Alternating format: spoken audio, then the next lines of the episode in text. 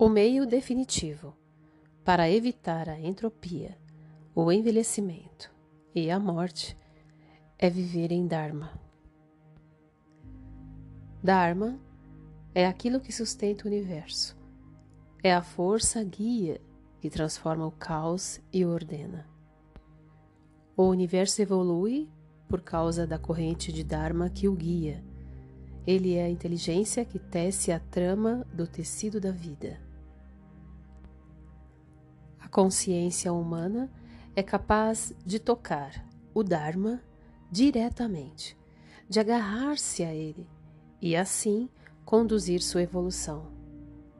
Assim, finalmente, é o que nos torna humanos.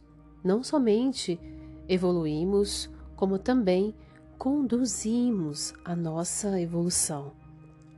Isto, em última análise, é o que nos torna humanos. O fato de não apenas evoluirmos, mas também guiarmos a nossa evolução. O Dharma não é um conjunto de ensinamentos religiosos, mas uma força concreta que pode ser descoberta e usada. Essas são as palavras de Deepak Chopra em seu livro Corpo Sem Idade, Mente Sem Fronteiras, para nos preparar para o último capítulo deste livro a seguir. Temporada 5, Episódio 5 Na prática, o caminho intemporal. E veremos aqui como isto pode ser realizado, pois, com uma orientação consciente da nossa inteligência interior, podemos criar um estado permanente de um corpo sem idade e uma mente sem fronteiras. Todos nós experimentamos momentos em que a paz, o poder e o amor surgem espontaneamente, só para desaparecer em seguida. Longe de ser um fenômeno aleatório, este entrar e sair da realidade reflete a capacidade da mente de conservar-se no curso certo, pois se o Dharma for seguido com constância, não haverá fim para a paz, o amor e o poder são o resultado natural do tipo mais natural que há de consciência, a intemporal.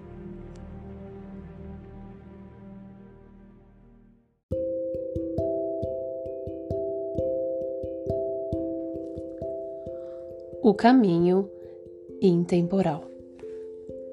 A realidade da qual você retira o seu poder é a mais profunda da qual tem conhecimento. Para quem é consciente apenas do mundo material, o poder é limitado às forças materiais, mas em nível mais profundo há um poder criativo modelando mente e corpo, o poder da evolução ou Dharma. Para entrar em contato com a essência da vida, você precisa entrar em contato com o poder criativo do universo. Poder este que se expressa através de sua criatividade pessoal. Quando você está no campo da criatividade, perde a noção do tempo.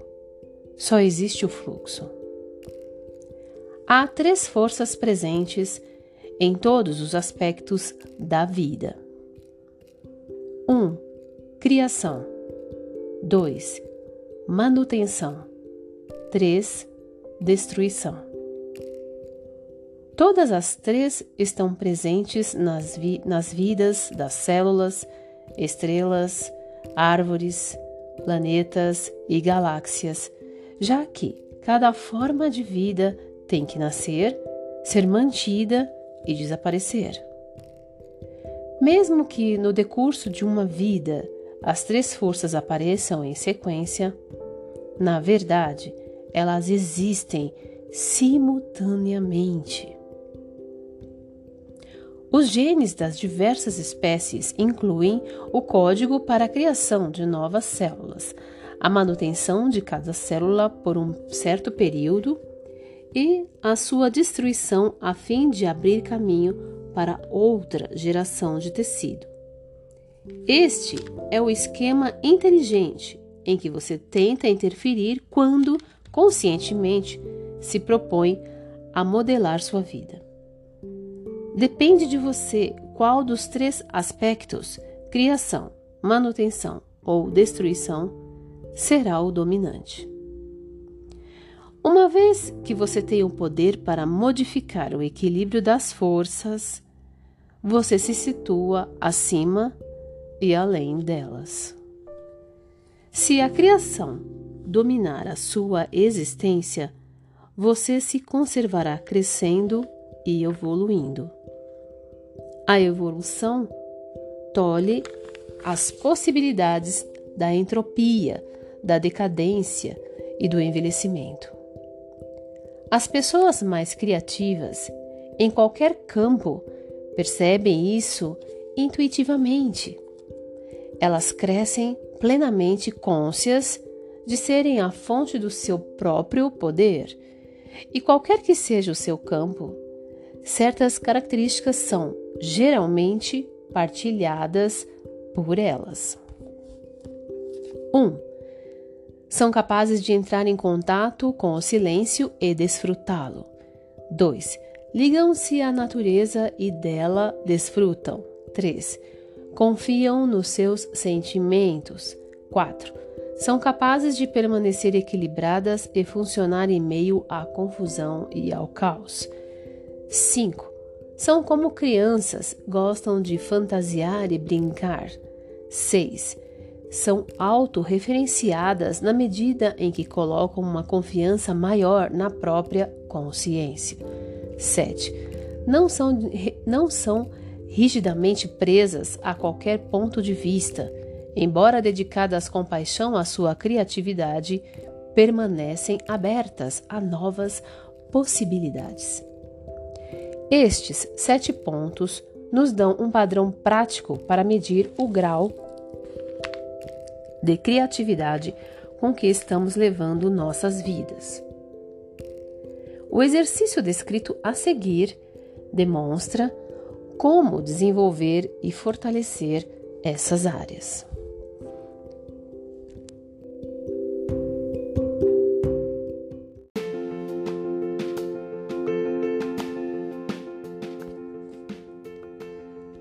Exercício 1 Plano de ação criativa. Todo mundo tem uma rotina estabelecida que domina seus dias.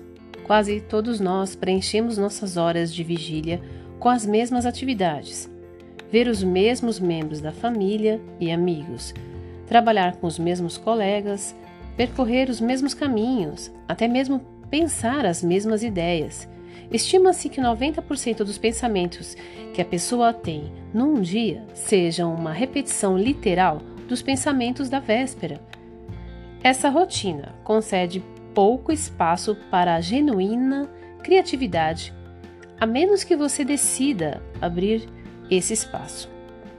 No entanto, em termos quânticos, há um espaço infinito para a criatividade, porque cada segundo é cheio de possibilidades ilimitadas de escolha.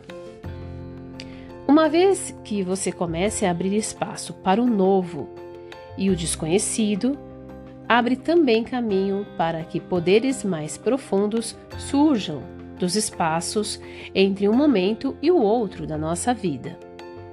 Todos os fatos históricos mais extraordinários tiveram lugar em dias comuns e os pensamentos mais extraordinários surgiram em mentes que estavam tendo pensamentos comuns. O exercício que se segue visa proporcionar um modo de abrir algum espaço para o crescimento em sua vida. Quanto mais conscienciosamente for seguido, mais ilimitado será o seu crescimento. Escreva um plano de ação para os próximos seis meses baseado nas sete qualidades que caracterizam as pessoas muito criativas listadas acima. 1. Um, experimentando o silêncio. Primeiro, destine algum tempo para a sua experiência com o silêncio. O ideal é que seja um período curto de meditação, de 15 a 30 minutos, pela manhã, antes de sair para o trabalho, e um segundo período no fim do dia, ao voltar para casa.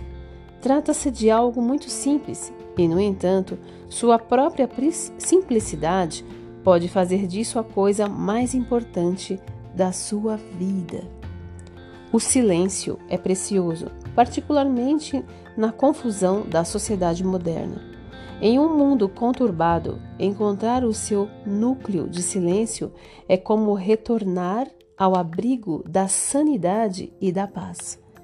A mente se reabastece no silêncio, a fonte quântica para toda atividade.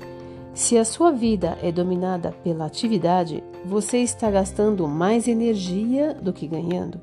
O ritmo mais básico da natureza, atividade e repouso, está desequilibrado demais num sentido só.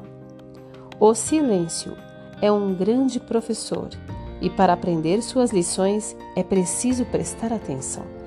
Não há substituto para a inspiração criativa o conhecimento e a estabilidade que vem de se saber como entrar em contato com seu núcleo do silêncio. Rumi, o grande poeta sufi, escreveu: Basta deixar que as águas se acalmem e o sol e a lua se refletirão na superfície de seu ser. Parênteses. É, vou passar para o próximo, o próximo exercício, né? O próximo, é, corrigindo, a próxima característica, né? E seria muito bom se você anotasse, né? Então, se você não anotou ainda, anote. 1. Um, experimentando o silêncio. E vamos partir para o 2 agora, fechando parênteses. E anote também o 2. o 2, o 3, em seguida anote todos para você conseguir é, escrever o seu plano de ação para os próximos seis meses, baseado nessas qualidades que estamos listando aqui. É importante. Fechando mais uma vez o parênteses. 2. Desfrutar a natureza. Planeje gastar um, um período de tempo em contato com a natureza.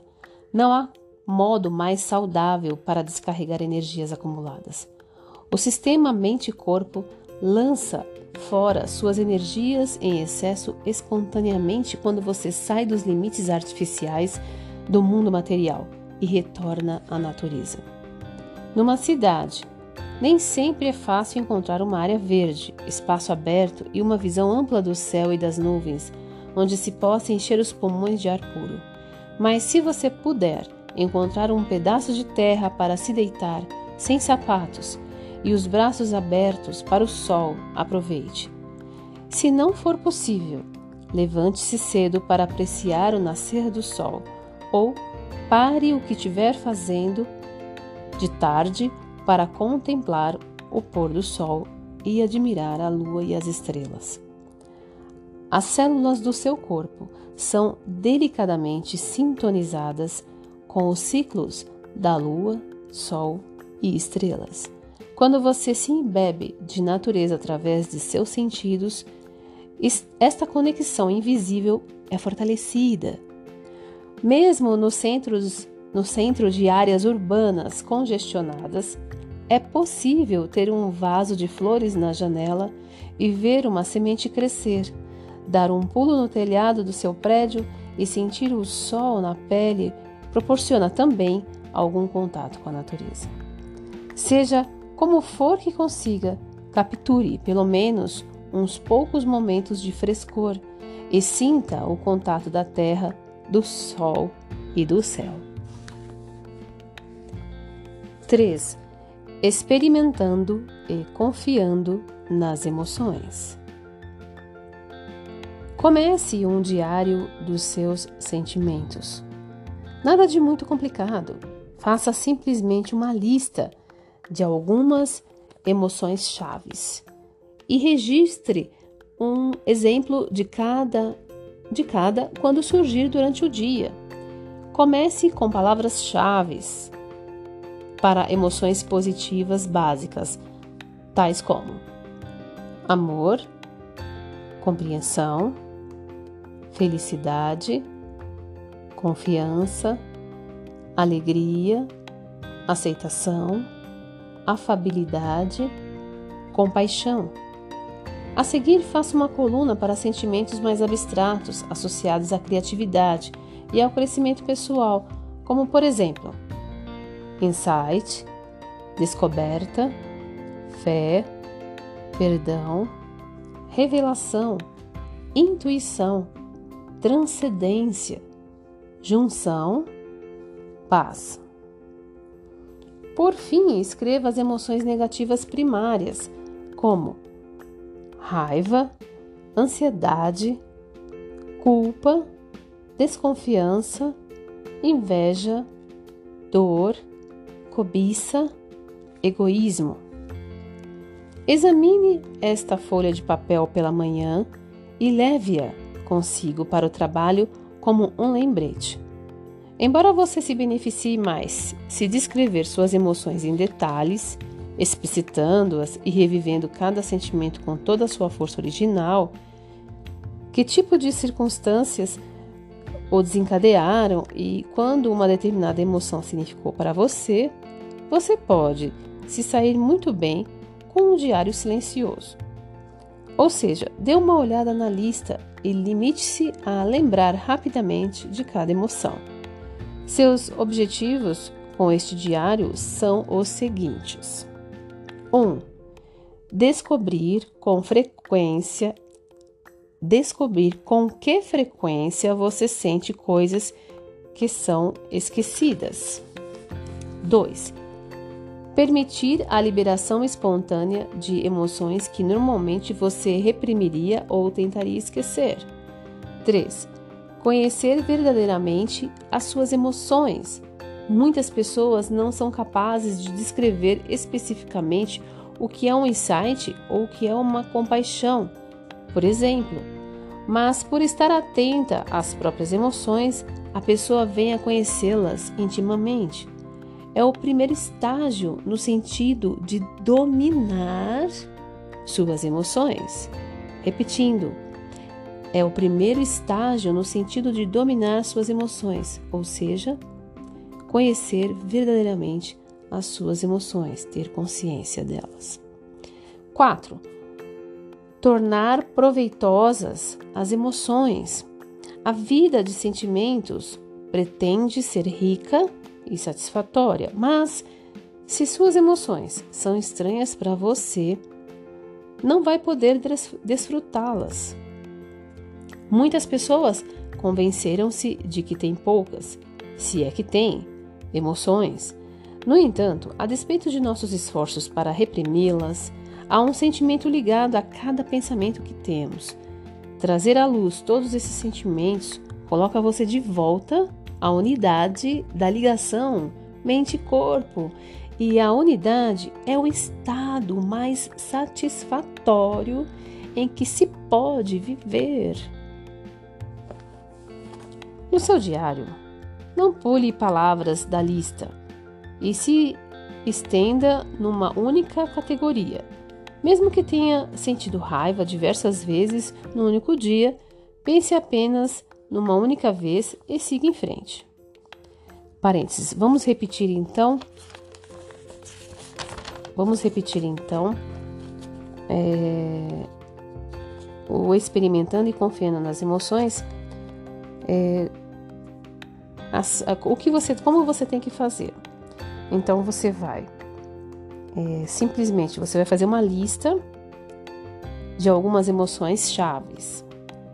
Você vai registrar um exemplo de cada que surgir durante o dia.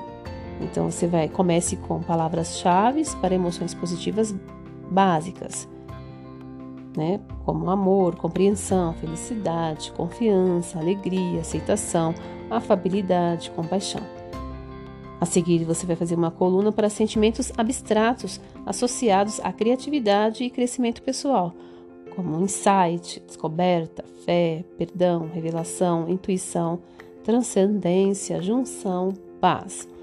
E por fim, escreva as emoções negativa, negativas primárias, como raiva, ansiedade, culpa, desconfiança, inveja, dor, cobiça, egoísmo.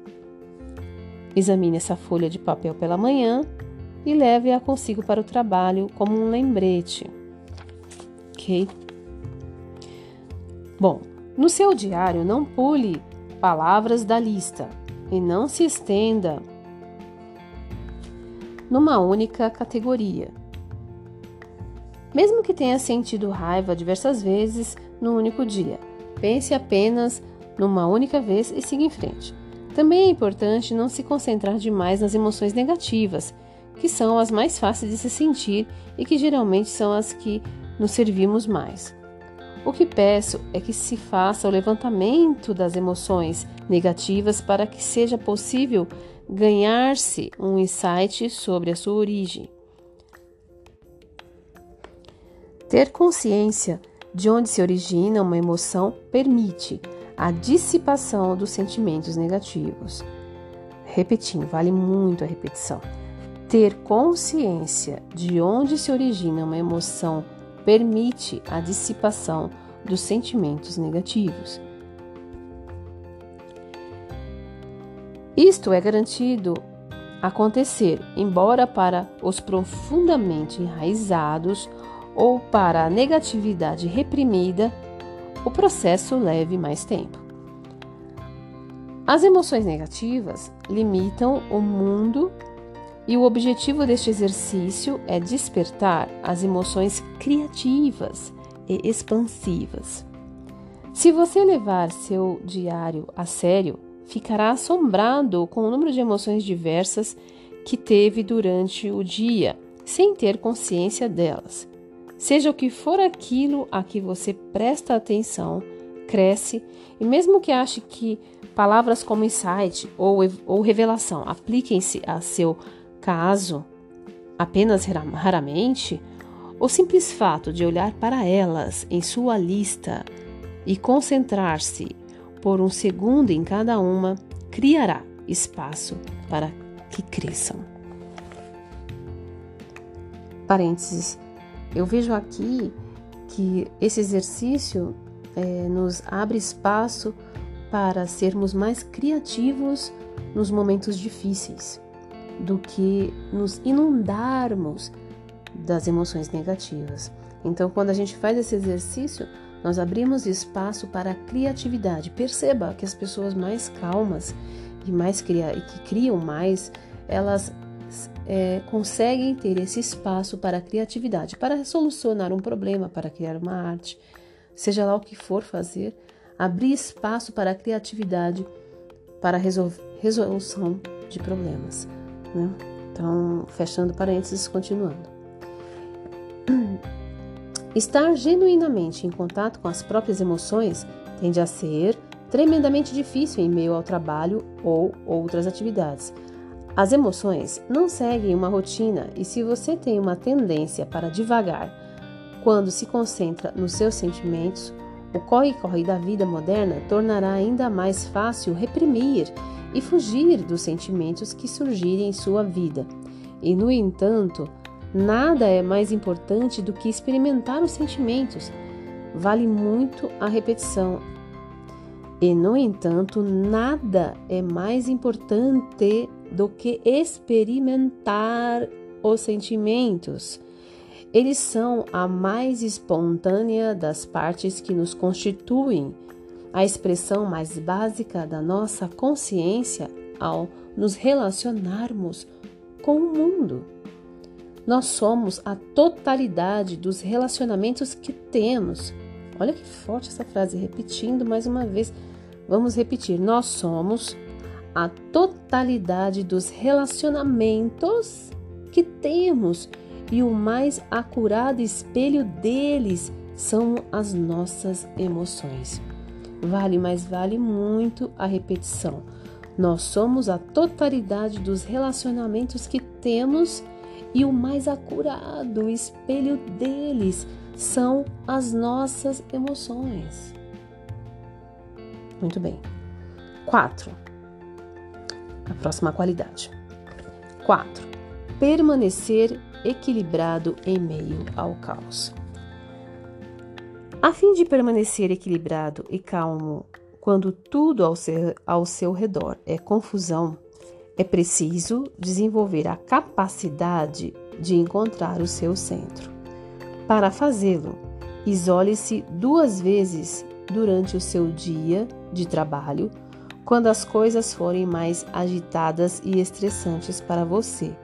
Momentos em que a carga de trabalho for maior são a escolha óbvia, assim como a hora do rush para volta na volta para casa.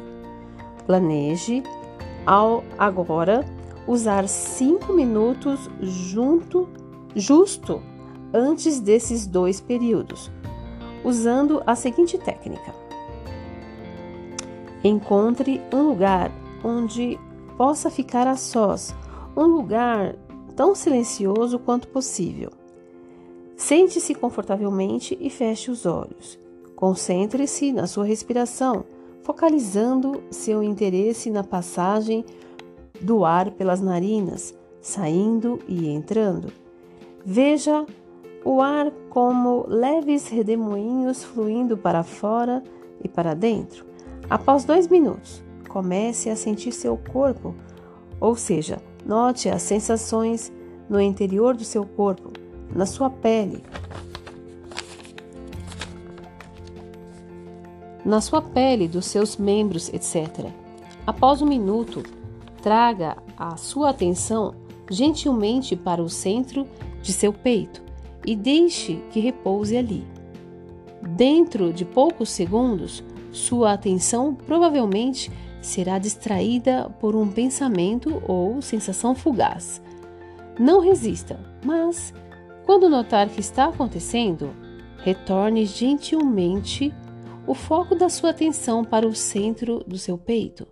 Termine o exercício sentado em silêncio, sem fazer nada. Embora seja uma técnica muito simples, a descarga de energias negativas que ela produz é quase sempre bastante dramática. Você pode sentir o fardo saindo de cima dos seus ombros e a leveza e a calma que invadem todo o seu ser.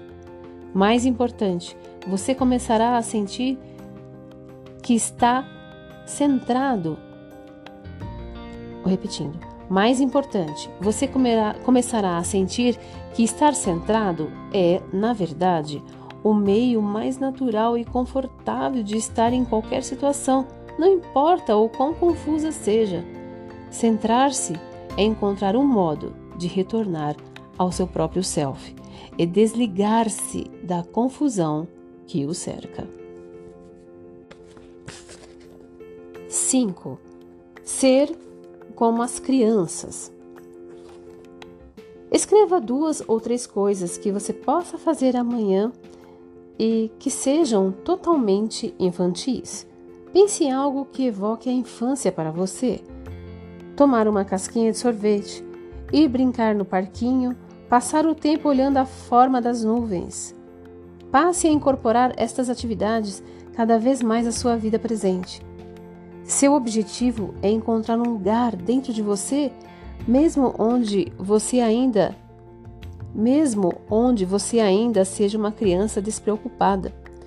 O novo paradigma nos diz que nenhum evento desaparece para sempre.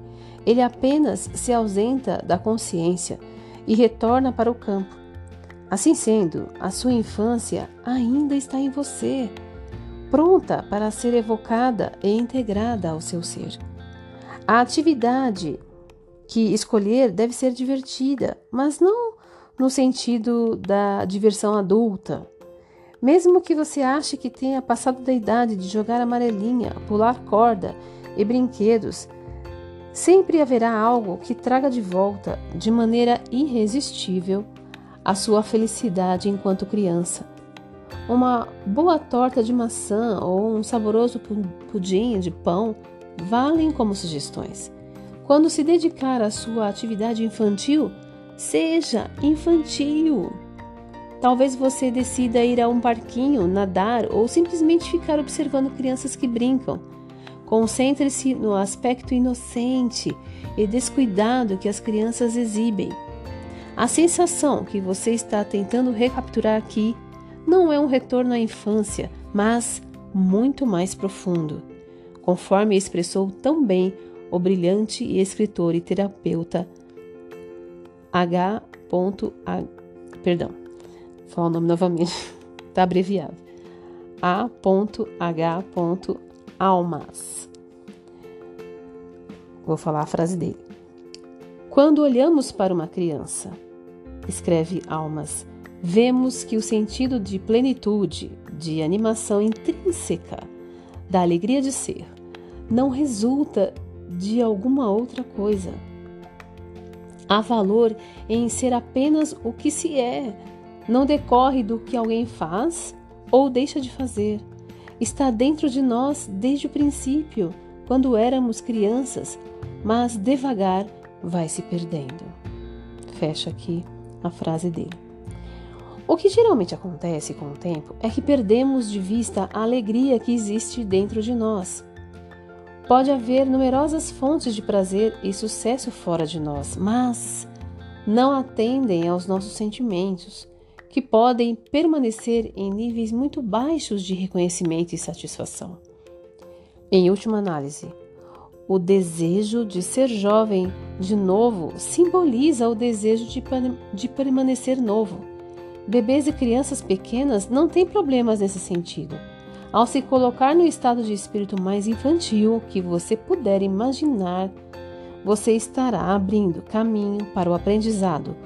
Como Almas coloca, nós somos o prazer, nós somos a alegria, nós temos o significado mais profundo e o valor mais elevado. Fecha a frase de Almas. 6. A próxima qualidade, né? 6. Ser autorreferenciado. O mais elevado estado de consciência que nos é disponível é a unidade, a qual cancela a distinção entre observador e observado.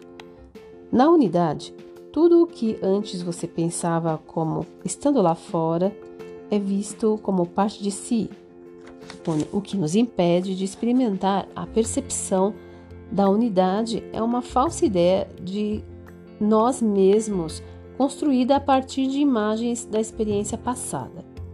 A autoimagem é necessária a um ponto muito limitado. Você tem que conhecer a su sua identidade, profissão e outras questões técnicas. Mas a maioria das pessoas avalia a própria imagem com uma infinidade de opiniões, crenças, simpatias e antipatias, assim como de outras coisas irrelevantes. Para se livrar de tudo que na verdade não tiver importância e sentir a si próprio outra vez como uma pessoa livre e desimpedida de pesos mortos, é preciso trabalhar um bocado para se ver livre do verniz antigo da autoimagem. Seu plano de ação pode tomar muitas direções diferentes na realização deste, ob deste objetivo. Você pode dar início a uma nova atividade totalmente incongruente com a sua autoimagem. Interessante. Repetindo, você pode dar início a uma nova atividade totalmente incongruente com a sua imagem. Experimente a dança aeróbica, se você for um desses executivos de terno e gravata, ou musculação, se for uma frágil e dócil dona de casa. Exponha-se a pessoas e situações que desafiem você a crescer por cima de velhos hábitos. Seja voluntário para trabalhar com os sem-teto ou os incapacitados fisicamente. Confrontar-se com gente muito diferente de você aprender a vencer seu medo inato e sua resistência a esse tipo de pessoas. E, finalmente, ver a si próprio nelas. É um recurso poderoso para descobrir sua humanidade. Escreva sua autobiografia, o registro de cada detalhe de sua vida do modo mais sincero e franco para e franco que conseguir, possivelmente ajudará a libertar-se de atitudes já estranhadas por mostrar qual a origem delas. O ato de escrever obriga a articular coisas que normalmente se toma como certas, tais como aquilo que você sente por sua carreira e pelos seus pais. Seja tão detalhado e explícito quanto possível. Concentre-se em como se sentia em cada período de sua vida. Não se justifique ou se faça melhor do que é. Se achar difícil expressar-se, tente liberar o fluxo de palavras, escrevendo na terceira pessoa. Interessante escrever na terceira pessoa. Acho que eu vou escrever na terceira pessoa. Ah. Acho que eu vou fazer um diário e escrever na terceira pessoa. Hum, vai ficar bom. Fechando parênteses. Talvez seja mais fácil dizer que John era dominado por um pai que ele amava e odiava ao mesmo tempo, do que eu era dominado pelo meu pai, a quem amava e odiava ao mesmo tempo. Ai, que legal. Ah, desculpa, parênteses. Continuando. Decida dar um passo a cada dia no sentido de corrigir algum tipo de comportamento que saiba não ser uma expressão do seu verdadeiro eu. Interessante. Repetindo.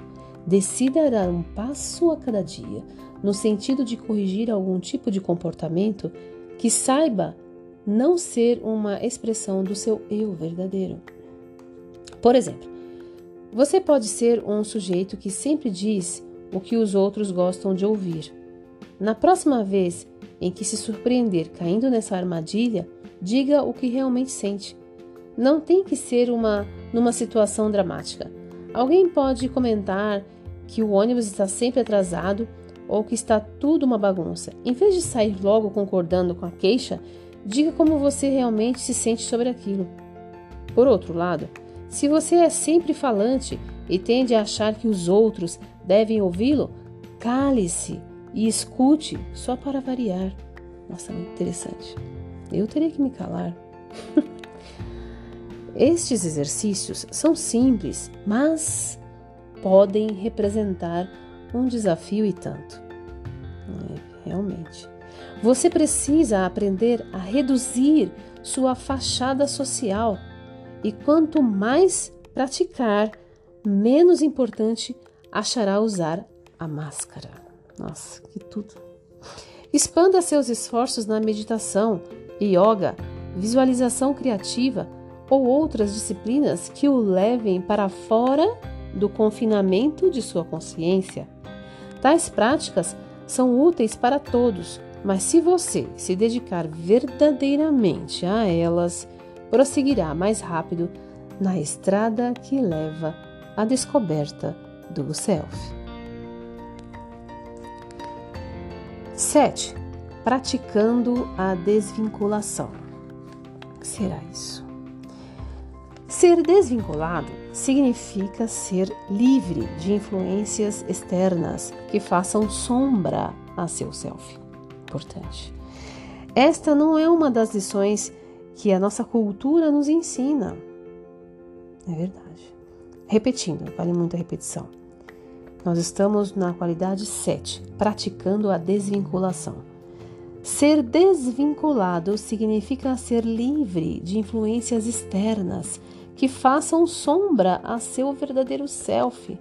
Esta não é uma das lições que a nossa cultura nos ensina. As pessoas atualmente valorizam muito o fato de serem apaixonadas e profundamente engajadas, e com isso não percebem que essa qualidade não é o oposto da desvinculação. Repetindo, as pessoas atualmente valorizam muito o fato de serem apaixonadas e profundamente engajadas, e com isso não percebem que essa qualidade não é o oposto da desvinculação. Engajar-se num relacionamento, por exemplo, em última análise, significa ter amor e compreensão suficientes para permitir que a outra pessoa seja o que deseja ser. Interessante, vale a repetição. Engajar-se no relacionamento, por exemplo, em última análise, parênteses, relacionamento pode ser qualquer tipo de relacionamento, com o namorado, com o marido, com a mãe, com o pai, com o filho, com o amigo, com o colega, com o chefe. Engajar-se no relacionamento, por exemplo, em última análise, significa ter amor e compreensão suficientes para permitir que a outra pessoa seja o que deseja ser. Ser apaixonado pelo seu trabalho significa dar a si próprio o espaço criativo necessário para abordá-lo de todos os ângulos, encontrando novas direções e oportunidades que só podem vir da sua essência criativa interior, com a qual você não conseguirá entrar em contato se estiver imerso e esmagado pelos detalhes do seu trabalho. O paradoxo é que para obter mais paixão na vida, é preciso recuar um pouco e ser você mesmo. Paixão e engajamento, amor e dedicação, autoestima e realização tudo nasce no ser, nas qualidades do self essencial, que floresce quando você está livre de vínculos estreitos. Para a maioria das pessoas, quem mais nos amava era nossa mãe. Mas, se pensarmos a este respeito, veremos que este amor frequentemente implicava poder e controle. Quando criança, você tinha que fazer o que sua mãe dizia, senão ela deixava de amá-lo. Sou sua mãe, você tem que me ouvir. É o oposto de eu o amo e minha maior felicidade será vê-lo tornar-se aquilo que você deseja ser. Nossa, muito, muito forte. Vou repetir. Sou sua mãe, você tem que me ouvir. É o oposto de eu o amo e minha maior felicidade será vê-lo tornar-se aquilo que você deseja ser. A primeira afirmativa pode ser oriunda do amor, mas não se trata de um amor que permita com facilidade a liberdade. Encontrar a liberdade é necessário e envolve o abandono das expectativas. Para tudo, vamos repetir. Eu sempre quis entender essa, essa expressão, abandono das expectativas. Vamos lá, fecha parênteses. Encontrar a liberdade é necessário e envolve o abandono das expectativas, dos resultados preconcebidos e dos, e dos pontos de vista egoístas. Consideremos duas mães, cada uma delas no corredor de um supermercado, tentando controlar uma criança que chora alto e atrai a atenção de todos. Uma delas está furiosa e envergonhada. Basicamente, o que quer é impedir que o filho faça uma cena, mas é claro que o seu motivo não serve para uma criança pequena. Quando as crianças se enfurecem, ficam furiosas e pronto. Seus sentimentos são o seu mundo e escândalos em supermercados não significam nada para elas. De modo que, quando a mãe diz: Tudo bem, para de chorar, estou falando sério, nem mais uma lágrima agora mesmo. A criança sabe que os seus sentimentos, na verdade, não estão sendo levados em consideração e que, Assim sendo, na verdade, não está sendo, não está tendo autorização para existir. A mãe quer apenas um resultado, quer que as coisas aconteçam de determinado modo.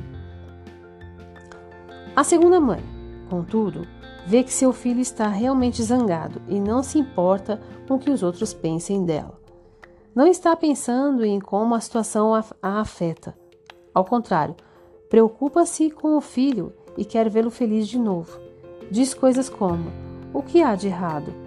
O que foi que aconteceu? Alguma coisa assustou você? Tudo bem, a mamãe está aqui. As palavras que usa não são o, não são o mais importante. Repetindo, vai demais. As palavras que usa não são o mais importante. Em vez de falar, ela poderia optar por pegar a criança no colo e afagá-la por um momento. Nossa, até me emociona isso. Ai, meu Deus. Parênteses, como isso toca o meu coração. Nossa. Bom, continuando, fechando, fechando parênteses. O corpo mecânico quântico da criança sente seus sentimentos, que seus sentimentos foram compreendidos. Oh God. Assim, não há ameaça, porque a intenção da mãe é corrigir e não meramente pôr fim a uma situação desagradável. Seu corpo mecânico quântico tem toda a sensibilidade do corpo de uma criança, e você pode usar essa sensibilidade para retornar ao seu verdadeiro self, que existe independentemente das circunstâncias da vida. Parênteses. É, ler esse pedaço me, me trouxe uma, uma ideia. Às vezes, nós adultos nós não estamos nos sentindo bem. Não, não estamos. Às vezes tá, tem vontade de chorar, de gritar, de, de enfim, de qualquer sentimento negativo. E, e daí é, a gente acha que tem que encontrar uma solução, a gente tem que procurar alguma coisa, alguma ideia, a gente quer que alguém nos ajude em alguma coisa, mas de repente, se nós é, tivermos é, essa ação dessa segunda mãe, de nos abraçarmos, de nos colocarmos, é, tá tudo bem, eu tô aqui, eu comigo mesma, tá tudo bem, eu tô aqui. É, o que, você tá sentindo? O que tá acontecendo? Como você tá se sentindo? Nos, pe nos pegarmos no colo. Ah, vou fazer isso. Bom, fechando parênteses, continuando. Aqui também a questão da autoimagem está envolvida. Vamos repetir o trecho, né? Seu corpo mecânico quântico tem toda a sensibilidade do corpo de uma criança. Olha que importante isso. E você pode usar essa sensibilidade para retornar a seu verdadeiro self, que existe independentemente das circunstâncias da vida. Aqui também a questão da autoimagem está envolvida. Estar orientado para o verdadeiro self e não para a sua autoimagem é uma atitude curativa. Veja como é importante. Curativa mais fundamental que se pode tomar.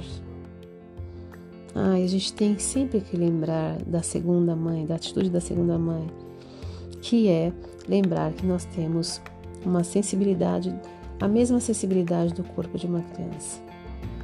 E nos lembrarmos do nosso próprio self, não de uma autoimagem. É, é uma autoimagem estabelecida. Fechando parênteses. Estou me emocionando demais com esse pedaço. Vamos continuar. Quando você está orientado para o self, você usa seus sentimentos, suas necessidades e seus valores como ponto de partida para chegar ao nível do seu ser, onde os sentimentos, necessidades e valores já estejam realizados. Este self não existe em ação e, no entanto, paradoxalmente, só se pode encontrá-lo através de ações. Ai, que máximo. Ele aparecerá como uma testemunha silenciosa que se afasta da atividade simplesmente para observar e apreciar o que está se passando. Soldados no, fra no fragor da batalha e aventureiros audaciosos quase sempre sentem que se tornam observadores pacíficos e desligados, completamente divorciados da atividade frenética que se desenvolve em torno deles. Falando por mim, posso dizer que os. Quem está falando isso é o Deepak Chopra. Falando por mim, posso dizer que os momentos de desligamento são caracterizados pelo seguinte: 1. Um, estou presente com o meu corpo. 2. Minha respiração torna-se muito leve, cada vez mais tranquila. 3. Minha atividade mental acalmou-se. 4. Percebo meu mundo interior como um espaço aberto sem fronteiras. A consciência se expande em todas as direções em lugar de se concentrar em pensamentos específicos. Peraí, onde parei? Um, dois, três, quatro, cinco. Seis. A autoaceitação flui para o meio ambiente. As coisas lá fora me parecem íntimas, como se fossem uma extensão de mim mesmo. Esta experiência de unidade também também é minha definição de trabalho para amor. Para a maior parte de nós, o amor é uma emoção que vai e que vem. Às vezes a gente o sente intensamente, enquanto em outras ocasiões nada sentimos. Mas a essência do amor não é um sentimento, é um estado de ser. Ou, para ser mais exato, é o estado em que você está em contato com o ser. Quem está experimentando um verdadeiro amor se sente tremendamente real e cheio de vida, sem querer fazer outra coisa senão existir dentro da satisfação do amor. A maior ação do amor é simplesmente ser, o que não é uma ação. É por isso que o amor é o supremo estado de desvinculamento e ainda assim o mais satisfatório. Para o seu plano de ação, dar certo, você precisa encontrar uma saída para o seu amor, um lugar onde você o possa dar livremente. Quanto mais abertamente você experimentar o amor, seja em que termos for, mais perto estará de encontrar a sua essência. O amor que não flui não é amor, não passa de desejo ardente e aspiração. Joseph Campbell, o renomado mitologista, indicou o modo para se expressar o amor quando disse: Siga a sua própria. Repetindo, falei errado. Siga a sua bem-aventurança. Fechando a frase dele. Bem-aventurança, alegria, satisfação é o excitante fluxo do amor em ação, o fluir do ser que se expande para encontrar-se e retorna deleitado com o contato.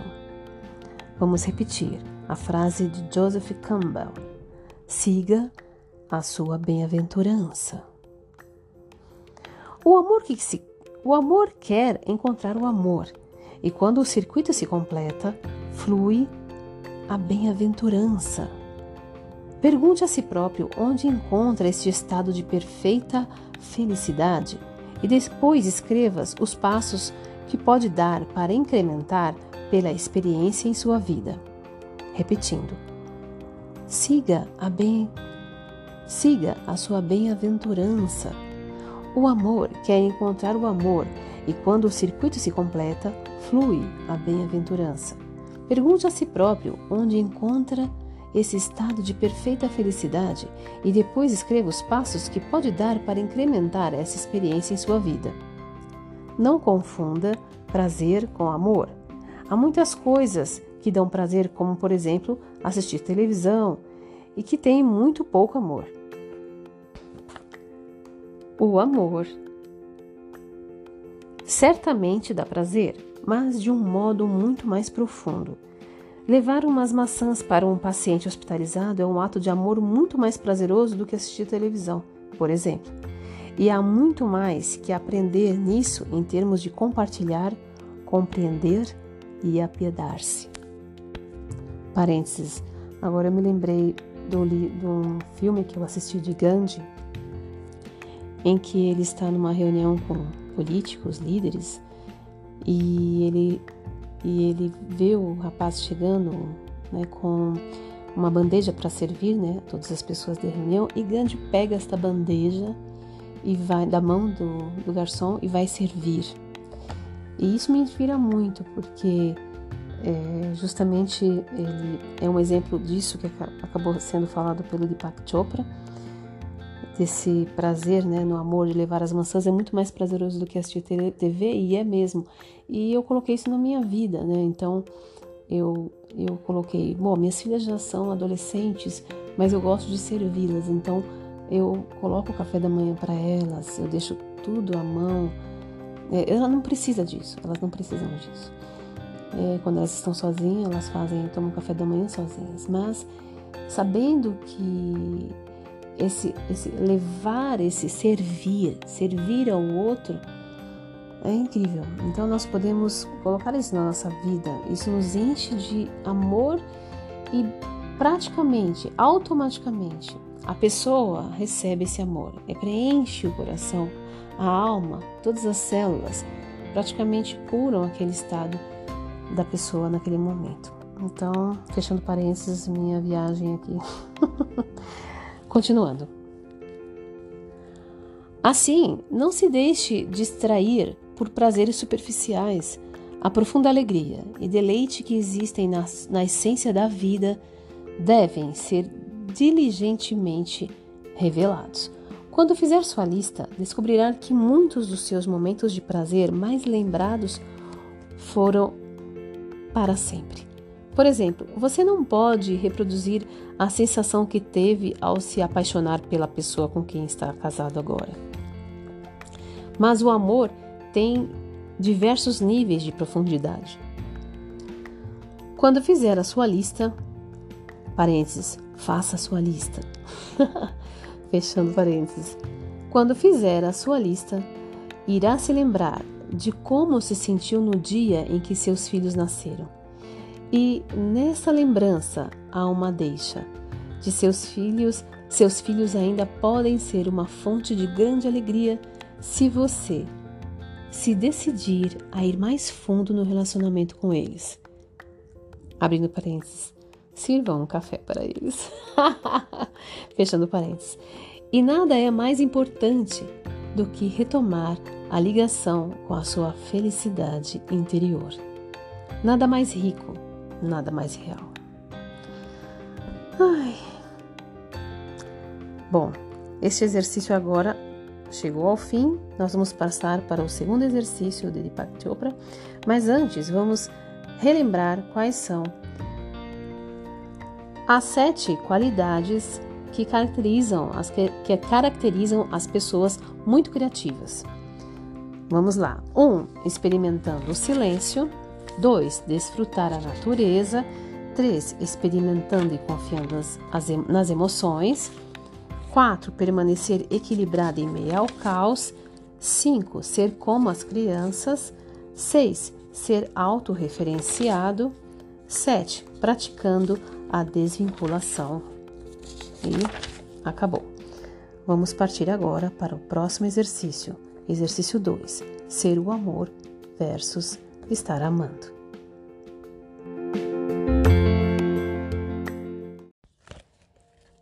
Exercício 2: Ser o amor versus estar amando. Eu gostaria de explorar mais um pouco o estado do amor, porque é o caminho mais seguro para o ser. Aqui, parênteses, Deepak Chopra, sempre quando fala, ele escreve a palavra ser, ele coloca em letra maiúscula, é para indicar ser como o seu, o seu self. Né? Vou repetir.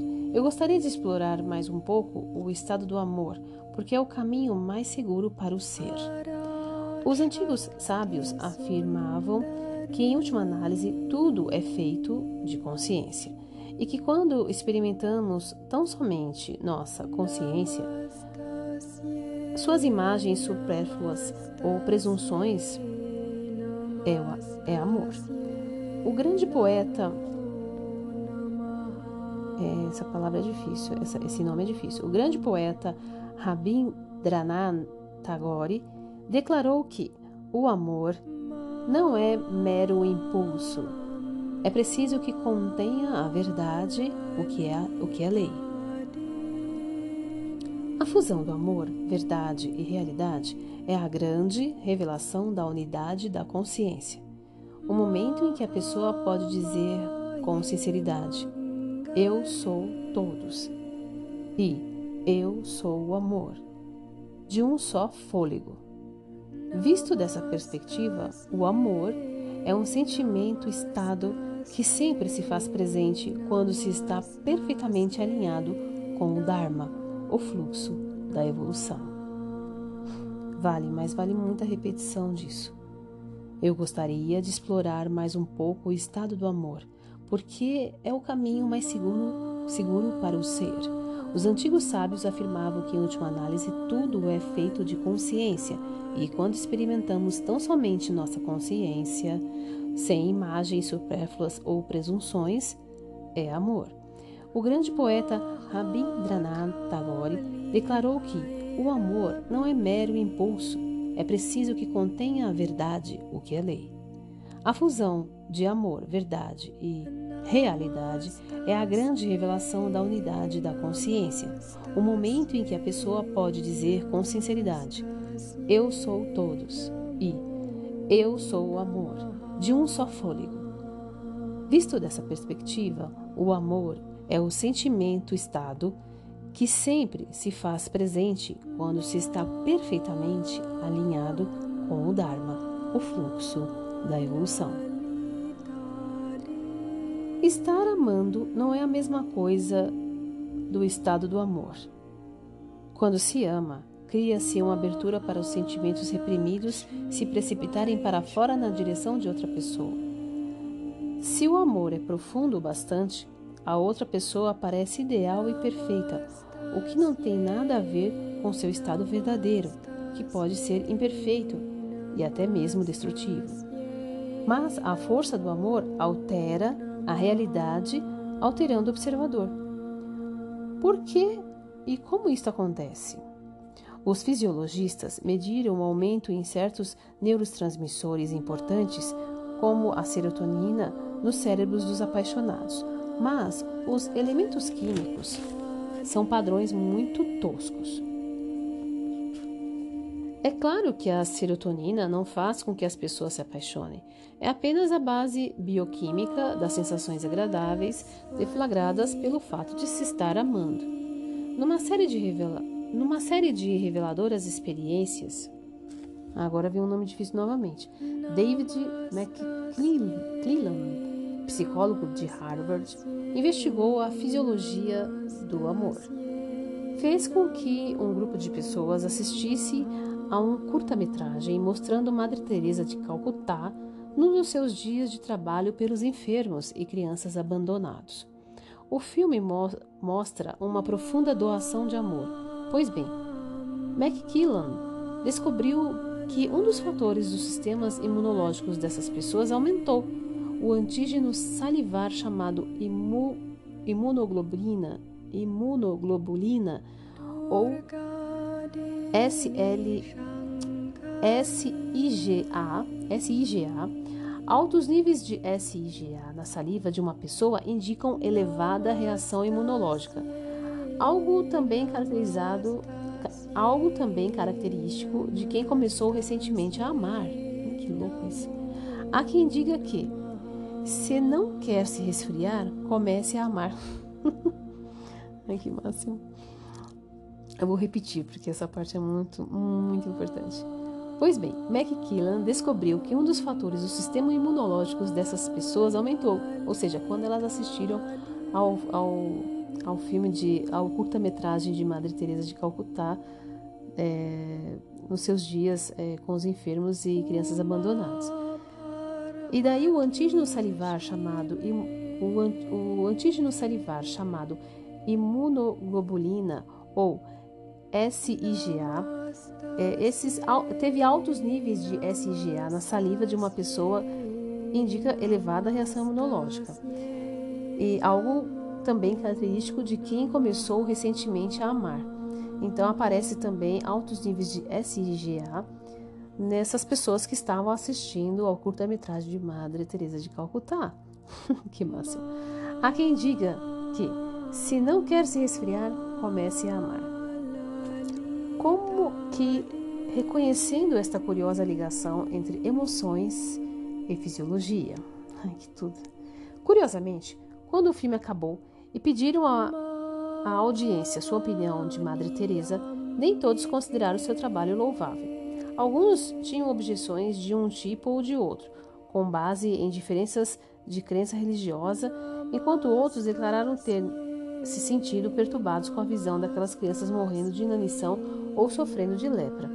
Mesmo assim, todos os membros da plateia experimentaram uma elevação nos seus níveis de SIGA. S, SIGA. Suas reações físicas do, ao amor pareciam mais poderosas do que suas atitudes racionais. Ai, que tudo. Isso levou McKillan a questionar uma das mais populares definições de amor na psicologia moderna, que sustenta que o amor é uma reação reflexa que se manifesta quando duas pessoas se encontram de modo a preencher as necessidades uma da outra. Ai, que tudo. De acordo com essa definição, a existência do amor dependeria da avaliação consciente que a pessoa fizesse dos benefícios que obteria com tal relacionamento. Mas ali estavam pessoas cujos corpos estavam reagindo a um nível muito mais profundo, mais profundo inclusive do que o prazer. Incrível. McKillan descobriu também que o efeito positivo sobre o sistema imunológico de quem assistira ao filme declinava e desaparecia em uma ou duas horas. Nossa. Permanecia mais alto entre os que estavam entre os que relatavam uma forte sensação de serem amados em suas, próprias, em suas próprias vidas e que afirmavam possuir estreitos laços com a família e os amigos. O que levava a concluir que algumas pessoas já estão no estado que conduz ao amor. Em vez de experimentá-lo como um estado passageiro, incorporaram-no incorporaram como uma característica. Em outras palavras, a afirmativa dos sábios iluminados, eu sou o amor, estava presente nessas pessoas, mesmo que em menor grau. O que é o amor como característica? Em vez de fase passageira, mesmo a mais apaixonada das experiências de estar amando um dia vai esfriando, deixando a pessoa consternada por descobrir que pouca coisa do amor de verdade permanece no sentido duradouro. Ponderando sobre este problema, Mike Killan perguntou é, perguntou-se o que teria acontecido com as experiências descritas na poesia. Elas não se referiam a vantagens egoístas de estar amando, e sim a uma devoção altruísta e imorredoura. Essa palavra eu não conhecia. Imorredoura. A menos que Shakespeare estivesse simplesmente enganado quando disse que o amor que se altera não é amor, e sim que o amor inabalável enfrenta a tempestade e jamais se deixa abater. Vamos repetir. Às vezes a forma como a gente fala não está certa, então eu vou repetir novamente essa frase, porque quando fala de Shakespeare, bicho pega. Eu adoro Shakespeare. A menos que Shakespeare estivesse simplesmente enganado quando disse que o amor que se altera não é amor, e sim que o amor inabalável enfrenta a tempestade e jamais se deixa abater. McKillan também conhecia exemplos citados na literatura psicanalítica onde as pessoas viviam relacionamentos amorosos que não faziam sentido em termos de trazer qualquer benefício, qualquer benefício objetivo. Neles, o sentimento de amor e devoção era profundo, a despeito do fato de não haver uma motivação racional para que as pessoas se sentissem assim. O que McClellan concluiu foi que o amor é um estado que transcende a razão e cujo propósito é simplesmente proporcionar a experiência de uma realidade compartilhada mais ampla. Uma questão crítica quanto a isto é a reação à morte da pessoa amada. Se a razão do amor fosse só o que se pudesse ganhar com ele, a interdependência formaria a base para se amar e ser amado. Assim, a morte provocaria grande dor, o que certamente pode ser observado nos relacionamentos da vida real. McKillan, contudo, a partir de sua experiência pessoal, sentiu que algo diferente também era possível. A morte de um, de um parceiro amado deveria causar intenso sofrimento e dor, de acordo com essa teoria. No entanto, quando minha mulher morreu de câncer, há alguns anos não reagi assim Tínhamos nos amado muito, sido felizes em 42 anos de casamento, criado cinco filhos, levando-os a uma maturidade bem ajustada, e no entanto, quando ela faleceu, não senti toda a dor que a teoria afirmava que eu deveria sentir. O que experimentei foi algo muito mais próximo da visão que o poeta tem do amor. Havíamos participado de algo que era muito maior que nós, é, que nos alimentara e suportara durante toda a nossa longa vida em comum e que continuou a me apoiar após a morte dela. Isso, isto descreve um passo dado para o interior do campo do amor intemporal. Nossa, vamos lá. Isto descreve um passo dado para o interior do campo do amor intemporal. Quando duas pessoas usam o amor para que sentem uma pela outra como uma passagem para o interior desse reino, a morte não fecha uma porta ou priva o sobrevivente do fluxo do amor. Em última análise, todo amor vem de dentro. Estamos nos iludindo quando acreditamos que a outra pessoa, quem amamos, a outra pessoa é um pretexto pelo qual damos a nós mesmos permissão para sentir amor. Somente você pode abrir e fechar o seu coração. O poder do amor para nos alimentar e sustentar depende de nossa dedicação a ele dentro de nós mesmos. É importante falar sobre o amor, pensar nele, procurar por ele e encorajá-lo. A fim de colocar isso na forma de um exercício, tome a decisão de fazer o seguinte. Então agora começa é, realmente o exercício. 1. Um, pense no amor.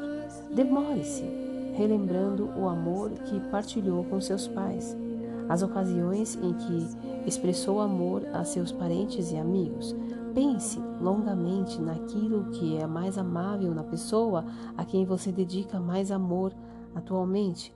Leia em profundidade a poesia que trata do amor, como por exemplo a que se encontra nos sonetos de Shakespeare, no Novo Testamento ou nos hinos de Rig Veda.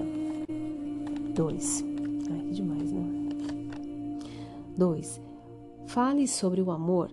Expresse diretamente os seus sentimentos a quem você ama. Se não puder fazê-lo pessoalmente, escreva uma carta ou uma poesia.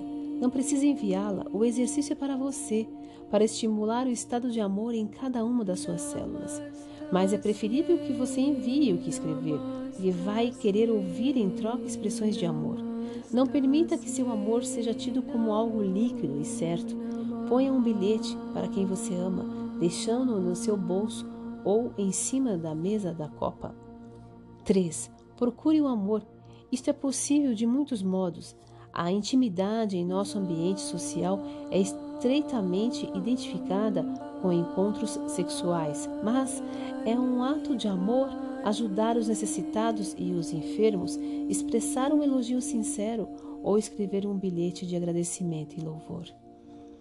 Todo mundo gosta de saber que é amado e admirado.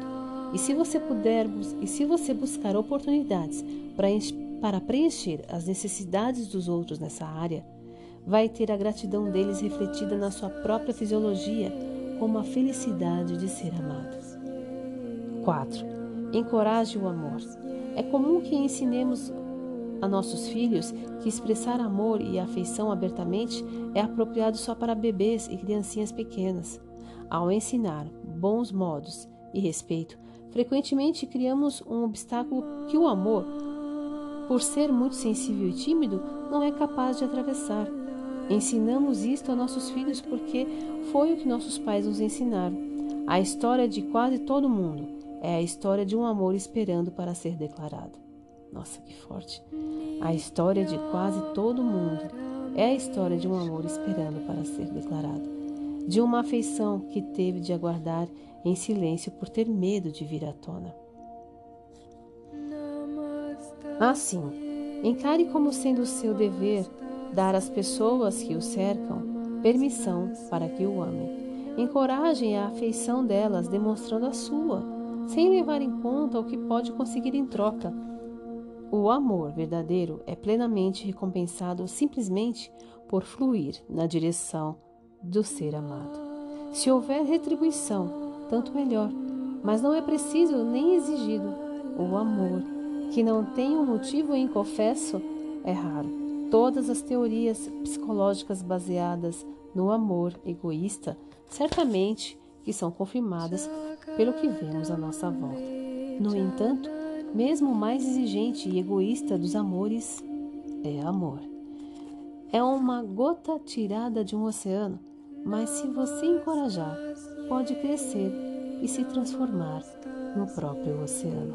Ai, eu me derreteu com esse texto. Eu vou ler mais uma vez essa parte, porque eu, nossa senhora, meu Deus.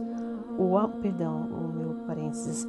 Novamente, palavra de, as palavras de Deepak Chopra. O amor que não tem um motivo inconfesso é raro. Todas as teorias psicológicas baseadas no amor egoísta, certamente que são confirmadas pelo que vemos à nossa volta. No entanto, olha isso, gente, presta atenção.